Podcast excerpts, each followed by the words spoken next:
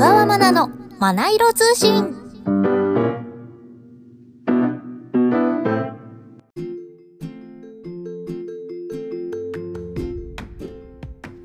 おはようございます。小川まなです。この配信は私小川まなが大好きな本をテーマにトークする5分番組です。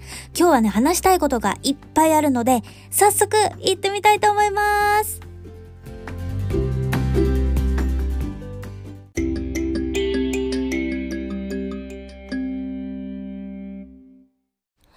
今日の学ぼん今日ご紹介するのは、小さいことが気になります。増田美里。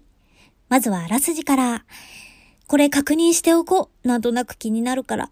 とりあえず確認がてら食べてみよう。見てみよう。買ってみよう。ひょっとしたら、もしかしたらと試したり確認する小さいこと。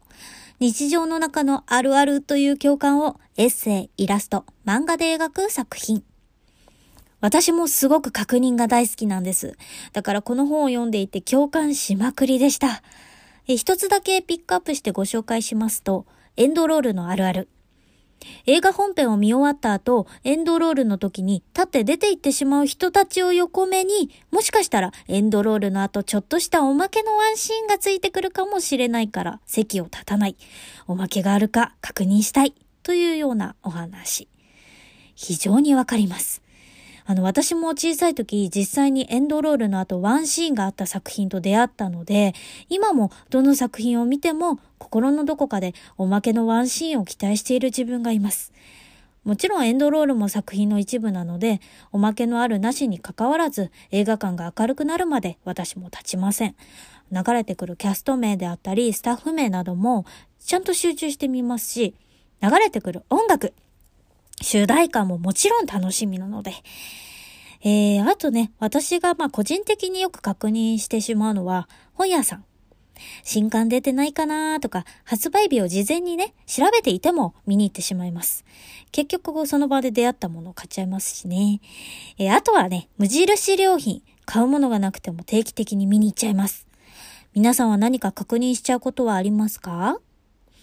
えー、私ね、増田美里さんの作品がもうとにかく好きで、ほとんど読んでるんですが、ダヴィンチで連載されているスーパーマーケット宇宙という作品も毎月楽しみにしています。え、昨年、僕の姉ちゃんという作品がドラマ化されているんですけど、あの、そこに出てくるお姉ちゃんが大好きで、さらりと名言を言うんですね。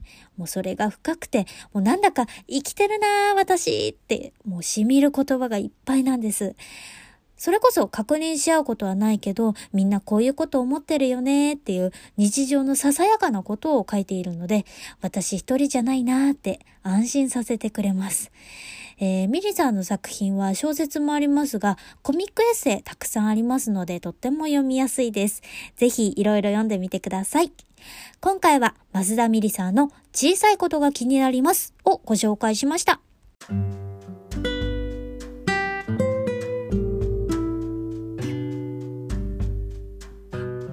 小川真奈のマナイロ通信、そろそろお別れの時間です。いかがでしたか？お知らせです。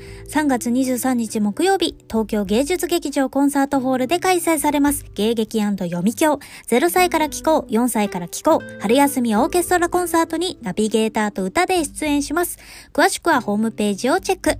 そして2023年春リリースのゲームアプリ、エトハナにて、ヨーミヤアリエというキャラクターの声を担当しました。公式ツイッターをご覧ください。その他のお知らせは小川マナの SNS をチェック。それではまた木曜日にお会いしましょう。今日も良い一日をコントロールは